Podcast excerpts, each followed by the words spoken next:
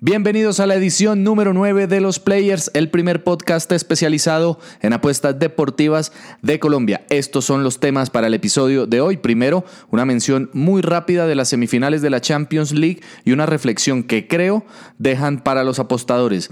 Después compartiré algunos datos que dejó el todos contra todos de la Liga Águila, la primera fase del torneo, para que vayamos construyendo esa base y esa memoria de información para tener en cuenta a la hora de pasar nuestras jugadas. El tercer tema será un análisis de tres equipos que jugarán los cuadrangulares semifinales de la liga y en el último segmento tendré algunas recomendaciones y jugadas para el fin de semana en la Liga Águila y en el béisbol de las grandes ligas. Así comienza la edición número 9 de los Players. Bienvenidos al show. Esto es Los Players. Las mejores jugadas no solo están dentro de la cancha. Mejora tus apuestas con los players. Y ahora, el patrón. El DT de sofá.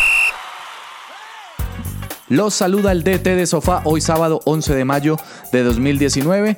Recuerden que pueden seguir mi contenido en Instagram en arroba los players-al piso, arroba los players-al piso y el podcast lo pueden encontrar en SoundCloud, iTunes Spotify buscando los players.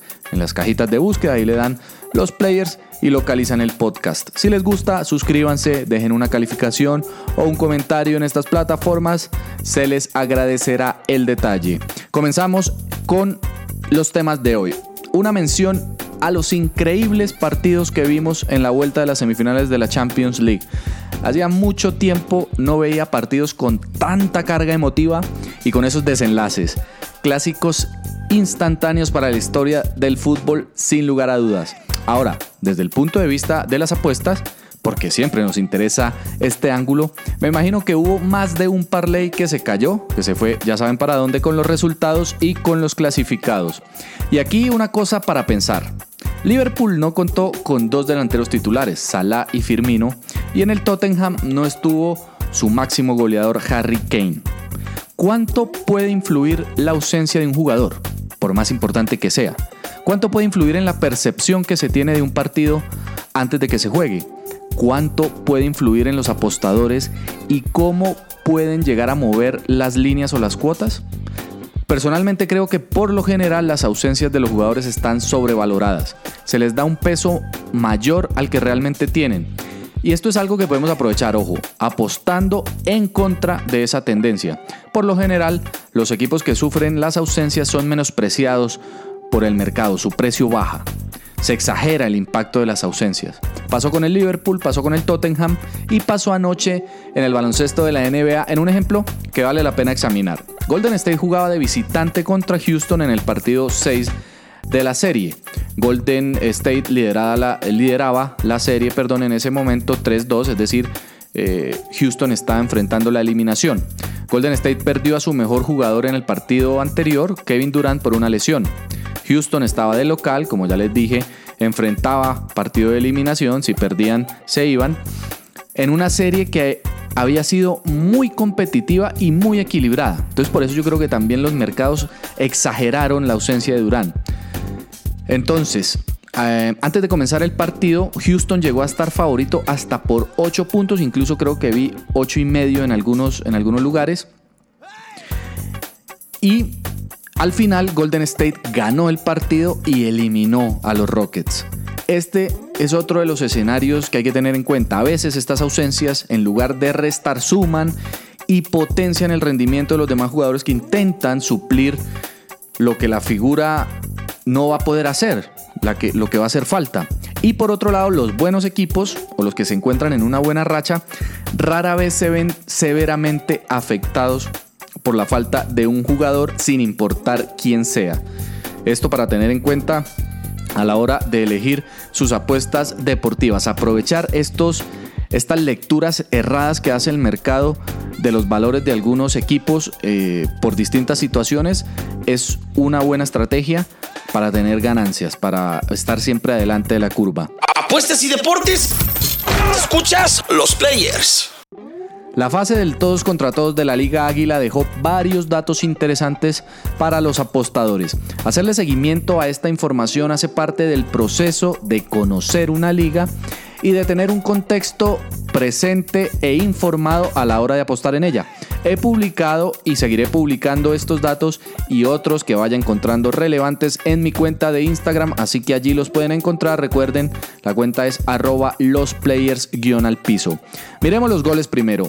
El promedio de goles por partido en esta primera fase fue de 2.21 menor o inferior al estándar de 2,5 utilizado por la mayoría de casas de apuestas para ponerle el precio a los totales. Esto ya nos indica que no es una liga de muchos goles, la liga colombiana. Revisando otros datos, nos encontramos que solo el 38% de los partidos terminó con más de dos y medio goles y que el 66% terminó por encima de un gol y medio. Eh, un gol y medio también es, alguna, es una opción perdón, que ofrecen algunos, eh, algunas casas de apuestas. Ahora aquí está el punto importante. Si tomamos estos datos, es decir, los de los partidos que terminaron con más de dos goles y medio, con menos de dos goles y medio, perdón, y más y con más de un gol y medio. Si tomamos estos dos datos en cuenta, podemos establecer que dos goles fue el número clave a la hora de apostar los totales en la Liga Águila. Ese es el número que ustedes tienen que tener en cuenta a la hora de apostar totales, dos goles. Entre el 70 y el 80% de los partidos terminaron o cayeron justo en este número de goles. En este escenario toma un papel muy importante opciones como la del handicap asiático que permite jugar dos goles exactos. Recuerden que este handicap permite empatar la jugada, es decir, si yo apuesto handicap asiático menos del total eh, de goles a dos goles, si el partido termina exactamente en dos, me devuelven lo apostado. Entonces, si ustedes creen, por ejemplo, que un partido va a terminar por debajo del total de dos y medio, de dos y medio goles, el handicap asiático de 2 les ofrecería una mejor cuota, pagaría más, más ganancia por lo tanto y una probabilidad más reducida de ganar, claro, por el medio gol que ya no tenemos, pero ojo, esto se compensa, esto se, se balancea un poco con la probabilidad de empatar la jugada, es decir, de no perderla, de evitar perderla. Este número de dos goles también entra a jugar a la hora de apostar el total de goles de cada equipo. Otros dos datos sobre goles. En promedio, los equipos locales marcaron 1.29 goles por partido, mientras que los visitantes 0.92, es decir, menos de un gol. Y en el 49% de los partidos, es decir, casi la mitad, ambos equipos marcaron. Otra opción que ofrecen la mayoría de casas de apuesta para apostar, eh, para jugar mejor los goles. Pasemos ahora a examinar algunas tendencias de los equipos en general. 42% de los partidos fueron ganados por los locales, 35% terminaron en empate y solo 23 fueron ganados por los visitantes. Claro, estos son solo datos generales para mirar el comportamiento en general de los equipos. Después habría que entrar a mirar cuánta ganancia, por ejemplo, dejaron los empates o la victoria de los visitantes frente a los locales, porque por lo general estas opciones pagan más por unidad que la de los locales, ¿no? Entonces eso es para tener en cuenta. Esto es solo para tener una idea en general. Y aquí lo que nos comunica esta idea, este dato, es que es una liga donde predominan los locales. Y hablando de los locales, bueno, y de visitantes también, Millonarios, Nacional y Cali fueron los mejores locales del torneo con 21 puntos en 10 juegos. Millonarios fue también el mejor visitante logrando 18 puntos y tuvo junto al Medellín el mejor ataque de la liga con 30 goles marcados y la segunda mejor defensa del torneo con 15 goles recibidos, solo superado por el Deportivo Pasto que permitió 14. Volvemos con el análisis de los tres equipos que van a jugar los cuadrangulares. Mejor información, mejores apuestas, los players. Hablemos un poco de los cuadrangulares que empiezan hoy. Y aquí me voy a enfocar en tres equipos en los que tengo la mira puesta para seguir en las apuestas. El primero es Millonarios. Hizo una campaña excelente, muy buena. Como mencioné en el segmento anterior, fue el mejor local, el mejor visitante, tuvo el mejor ataque junto al Medellín y la segunda mejor defensa detrás del Deportivo Pasto. Lo que quiero ver en esta primera fecha es cómo ajusta el equipo Jorge Luis Pinto. Creo que veremos una tendencia hacia lo defensivo, hacia el orden táctico, característico en el técnico además, lo que se traduciría en menos goles recibidos y en victorias más ajustadas, es decir, con poco margen de gol. Para el primer partido que juega mañana contra el América, sin embargo, el favorito es el equipo de Cali. Esto ya nos dice algo de lo que está pensando el mercado. Estaré mirando hacia dónde se mueve la cuota y hablaré de este partido un poco más en detalle en el siguiente segmento del podcast. El segundo equipo que estaré siguiendo de cerca es el Deportivo Pasto. Es el equipo con la mejor defensa del torneo, concedió solo 14 goles en 20 partidos. Es notable su comportamiento defensivo. Lo que estoy esperando es su reacción a los cuadrangulares. Al igual que Pinto, el técnico del Pasto, Alexis García, trabaja mucho la parte defensiva. Creo que va a tender hacia tomar más precauciones. Primero, porque su defensa es su mejor activo, es su mejor arma. Y segundo, porque tiene una de las nóminas con menos peso entre los equipos clasificados a los cuadrangulares. Lo que voy a estar mirando para jugar con el Deportivo Pasto, menos del total de goles y dobles oportunidades, ya que veo en el empate un resultado que se puede dar con frecuencia en los partidos del Pasto y especialmente cuando estén en condición de visitantes. El otro equipo en el que voy a tener puesta la lupa es el Junior. ¿Qué le pasa al Junior? Completó nueve partidos sin ganar 8 en la Liga Águila y su último juego en la Libertadores que perdió contra el Melgar de Arequipa, equipo peruano. Mucho se ha dicho sobre la causa del bajo rendimiento del equipo, que los jugadores están divididos, que los métodos de entrenamiento del técnico que se fue, Luis Fernando Suárez, mermaron el rendimiento físico del equipo, en fin, de todo. Y aquí las preguntas que surgen para nosotros los apostadores son, ¿Puede Junior con el regreso de Comezaña y la salida de Suárez retomar su nivel? ¿Puede este equipo que tiene una de las mejores, si no la mejor nómina del país, simplemente subir el switch y jugar de acuerdo a sus posibilidades después de una racha perdedora que trae desde marzo? Respuestas que no son fáciles. Con Junior quiero ver cómo reacciona el mercado para apoyar a sus rivales y para jugarle en contra.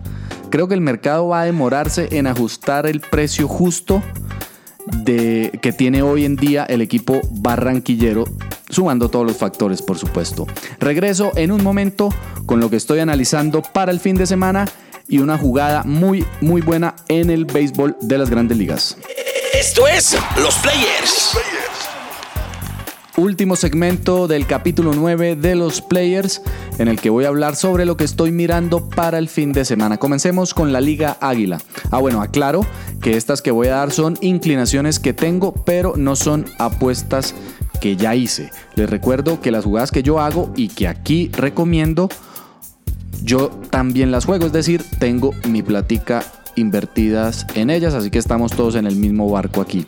En el partido entre Unión Magdalena y Pasto de esta tarde estoy mirando la doble oportunidad con Pasto, como mencioné en el análisis del segmento anterior, y la baja también en el total de goles. Algunos datos sobre el juego, Unión terminó muy bien ganando sus últimos tres partidos de la fase regular. El Pasto representa un obstáculo bien difícil por su buen orden defensivo. Recuerden, permitió solo 14 goles en 20 partidos, pero como les dije, no tengo jugada todavía en este partido. Revisen mi Instagram previo al partido. Si hago una jugada, allí estará publicada. El otro partido que me interesa es el de Junior Nacional. Es en Barranquilla. La verdad, Junior en estos momentos me parece la más grande incógnita en el fútbol colombiano. Sin embargo, el mercado lo considera favorito y con cierta amplitud para el partido de mañana. Paga más 115, es decir, dobla y un poquito más eh, la apuesta, mientras que Nacional paga más 260. ¡Wow! Al igual que en el partido entre Unión y Pasto, me, me inclino más hacia el visitante. Ahora, esto tiene poco que ver con Nacional y todo que ver con el Junior, que completó, como habíamos hablado, nueve partidos sin ganar, una racha que trae desde marzo. ¿Puede retomar su nivel en una semana el Junior?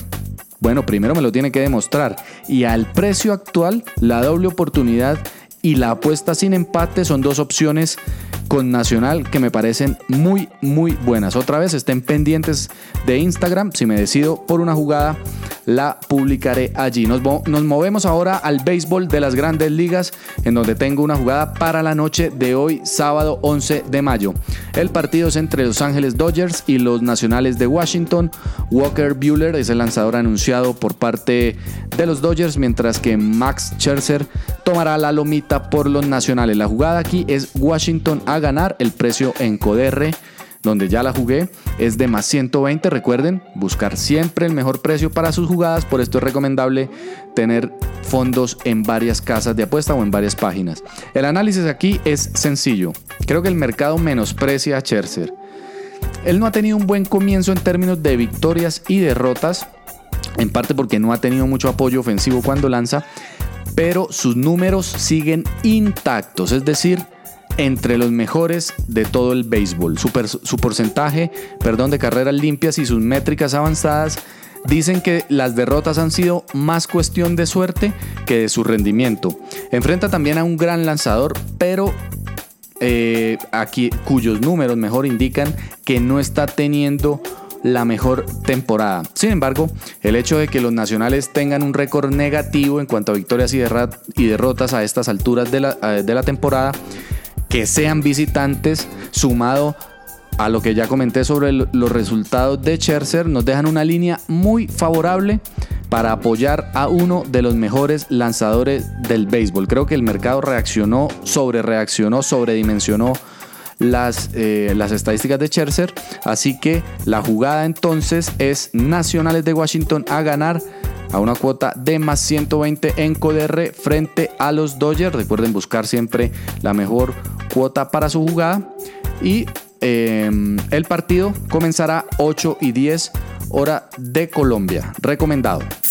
Mejor información, mejores apuestas. Los players.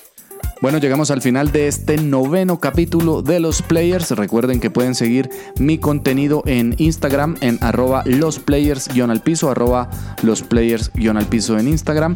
Y este podcast en SoundCloud, iTunes y Spotify buscando los players. Si les gusta, suscríbanse y dejen una calificación o un comentario.